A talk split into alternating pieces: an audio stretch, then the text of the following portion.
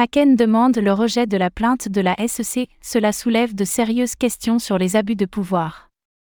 Tandis que la SEC a déposé plainte contre l'exchange de crypto-monnaie Kraken en novembre dernier, ce dernier a saisi la justice hier pour demander le rejet de ladite plainte. Quels sont les arguments avancés par la plateforme pour justifier sa requête?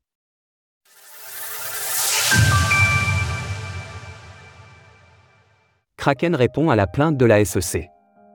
En novembre dernier, la Security and Exchange Commission, SEC, s'en est à nouveau prise à l'exchange de crypto-monnaie Kraken, reprenant les éléments habituels sur les possibles irrégularités face aux lois sur les valeurs mobilières. Jeudi, la plateforme a officiellement déposé une requête auprès du tribunal de district des États-Unis du district nord de Californie dans lequel avait été déposée la dite plainte, afin d'en demander le rejet. Au sein de son argumentaire, Kraken estime que la SEC ne fait état d'aucune fraude ni d'aucun préjudice pour le consommateur. L'exchange va d'ailleurs plus loin, affirmant que cette poursuite découle de son témoignage au Congrès le 10 mai 2023, au lendemain duquel l'agence avait fait part de sa volonté de lancer des poursuites. Les innovateurs crypto aux États-Unis ne devraient pas avoir à craindre des représailles pour leur discours politique. Ils devraient être libres de plaider sincèrement en faveur d'une meilleure législation et de marchés plus efficaces il ne devrait pas être intimidé par une agence politiquement compromise. Plus loin, Kraken indique que la SEC se contredit dans ses poursuites et que celle-ci relève d'un abus de pouvoir. Un abus de pouvoir? Pour Kraken, la SEC cherche ainsi à étendre sa juridiction sans démontrer formellement que les actifs mentionnés dans sa plainte sont bel et bien des valeurs mobilières.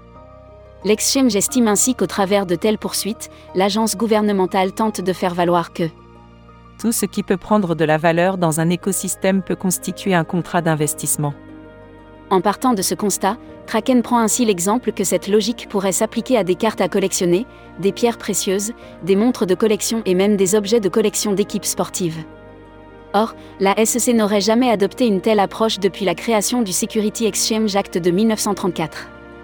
À l'image de Coinbase, Kraken choisit ainsi de ne pas se laisser faire, remettant ainsi en cause l'autorité du gendarme financier américain sur l'écosystème des crypto-monnaies.